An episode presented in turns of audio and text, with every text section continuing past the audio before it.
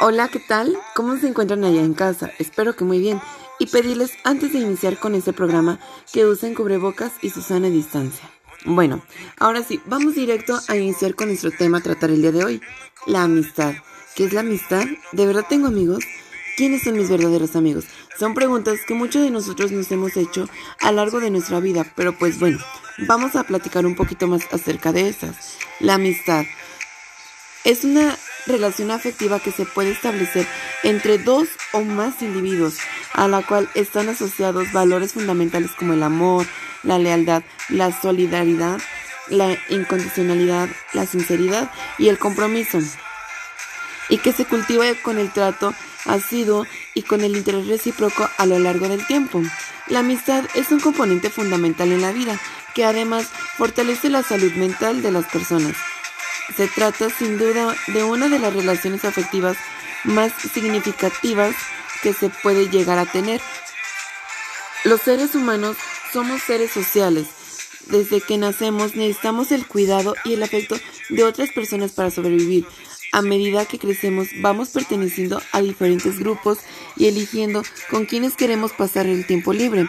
Poseer amigos fomenta el sentido de pertenencia a esos grupos, lo cual aporta un gran valor emocional de las personas, ya que sentimos integrados en nuestro entorno más próximo, suele ser directamente relacionado con un aumento de la autoestima y la motivación.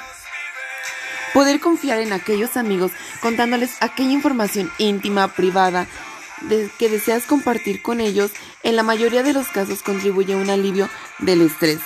Sentirse escuchado, comprendido o querido suelen ser un buen calmante, así sea un buen consejo del amigo que te pueda brindar es lo mejor para el dolor emocional.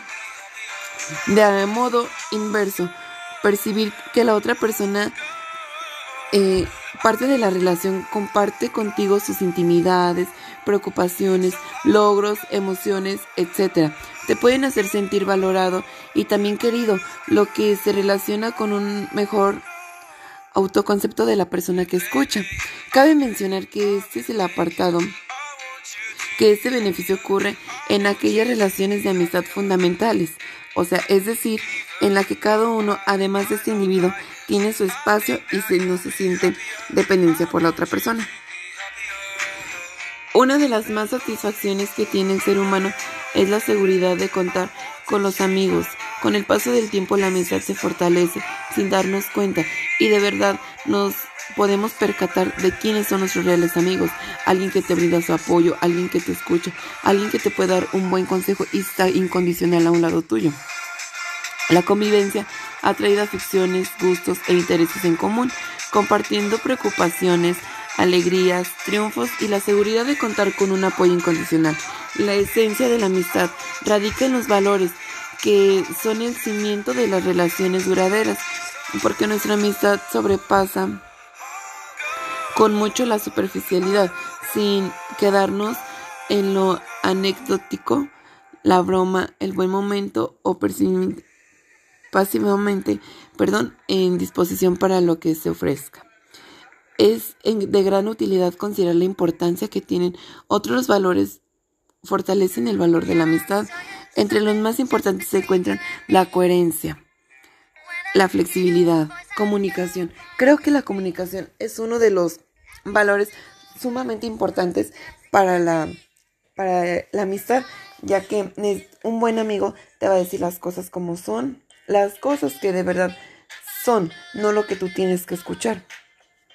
Y eso es muy bueno valorarlo de una persona que de verdad te diga las cosas, no por una burla, no por alguna otra cosa, sino porque quiere verte bien, quiere verte crecer y quiere verte mejor. Por eso es que se dan ese tipo de puntos de vista, pero positivos.